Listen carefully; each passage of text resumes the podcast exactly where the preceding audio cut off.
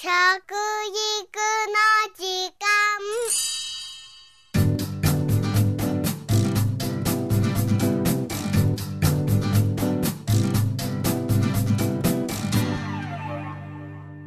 服部幸男です。食育の時間ポッドキャスト。新年明けましておめでとうございます。今年は政府の食育推進計画も第2期を迎えることになります。暮らしの中でなお一層食育に親しんでいただけたらなと思っておりますね。そうです。平成ですね。23年から27年の5カ年計画ということでねこれから進んでいきたいと思います。さて日本人の食生活の中でこのところずっと問題になっていることが3つありますね。1つは塩分の摂りすぎ。2つ目は油の摂りすぎ。そして3つ目は野菜不足。この3つなんですね。食生活の改善の第一歩として皆さんにお勧めしたいのは味付けを見直すことです。なるべく薄味を心がけましょうね。塩分を減らした方がいいという理由なんですけれども塩分取りすぎるとですね実は、えー、血圧が上がってくるというこういうことがあるんですね。それと、えー、非常に辛いものばかり食べてるとですね今度は、うん、食事の量も実は増えるんですよね。うん、全体的に辛いのを薄めようと思う気持ちもあるんでしょうね、だんだんそうなってくるということがありますからね、なるべくですね少なめに塩分をこう薄味でですね食べる心がけをしていただきたいんですね。そうすると食材のですね旨味というものが何であるかというのがね、まあ、分かってくるんですがあんまり薄いと今度はダメなんですね。不思議なもんでね。そうすると味がですね、凡庸になってしまうんです。ですからほどほどねこのほどほどが難しいとこなんですけどね。1日 7g か 8g ぐらい取るということなんですがね。じゃあそれいちいち測るっていうのは大変なことですよねまあ、何入ってるかね食べてみないと分かんないっていうのがあるわけですですけど我々はまあ、うん、78g で抑えましょうよと言ってるんですけども外国の場合はですね、うん、それ以下で済ましてるところって結構多いんですよね。3グラムとかね、5グラムぐらいでね、済ましてるところもあるんです。日本人はね、多い時には22、3グラム取ってたんですね。それを考えると、我々はちょっと取りすぎかなと。うん、その反省をですね、我々しなきゃいけませんよね。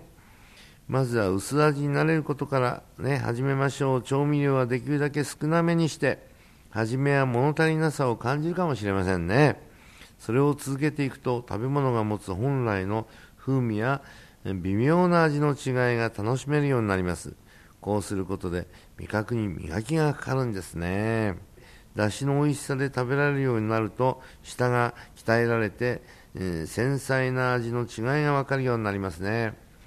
要は今まで塩を使ってたものをですねソースでカバーするとかね、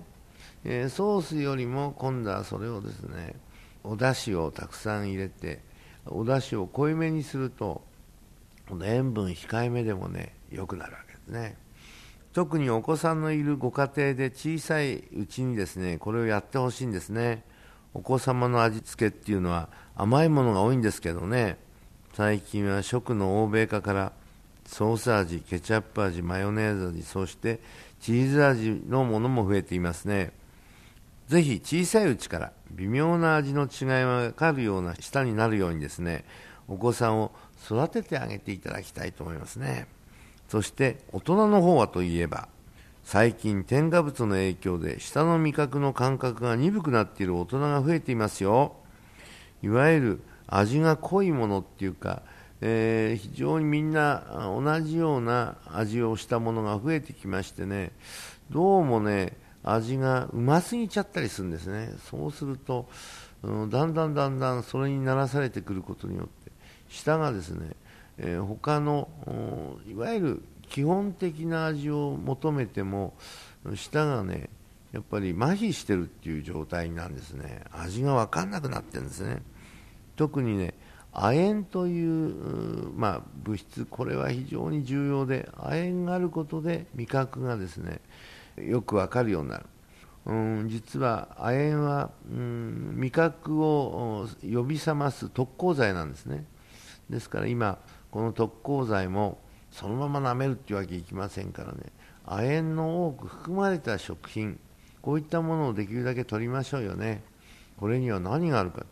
牡蠣なんか多いんですね。牡蠣とかレバーとかですね。こういったものを取るんです。牡蠣も生だとねノロウイルスの危険性もありますから。まあこれをですね炒めたりねグラタンにしたりですね、うん、焼いたりなんかうまくこの工夫をしていただくとですね亜鉛をたっぷり取るようなことになるんですね。味覚障害で病院を訪れる人の数はですね20年ほど前の1990年におよそ14万人だったんですけどこれが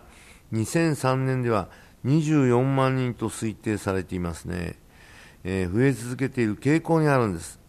加工食品や外食に頼りすぎた結果でしょうね。最近は若い人の味覚が怪しいものとも言われていますね、えー、若い人の味覚っていうのはですね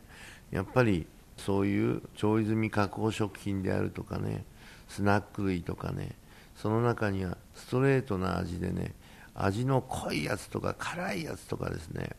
うん、やたら甘いもんとかですねそういうものが多いんですけど、まあ、その辺はですね我々は、うん、日本の食生活というのを思い浮かべていただきたいんですけどもご飯というどちらかというとニュートラルな味のものがあってえおかずが甘い酸っぱいしょっぱい苦いとあるとですね我々はしょっぱいもの食べたらですねああしょっぱいなと思った時にこれはご飯を入れてあげるんですね。そうすると和らぐ感じになってですね、えー、そしてそれを飲み込んだ後にですね今度は甘いもの食べてみましょうね。そ今度は甘すぎるなと思った時には今度はですね辛いものをちょっと口の中に入れてそしてご飯をまたかっこむとですねその中で味の調整ができるんですね。日本人っていうのはね素晴らしい調理方法を口の中でやってたんですね。これを甲虫調味と言います。口の中での調味というね。うん本当にニュートラルなね白いご飯を用意するっていうことがね一番その味を整えるのにいいわけですからね。その辺もね今後ねちょっと気を使っていただくといいんじゃないかなというふうに思いますね、えー、味付けを見直して薄味になれること。これが正しい味覚そして健康にもつながるということなんです。食育の時間服部幸男でした。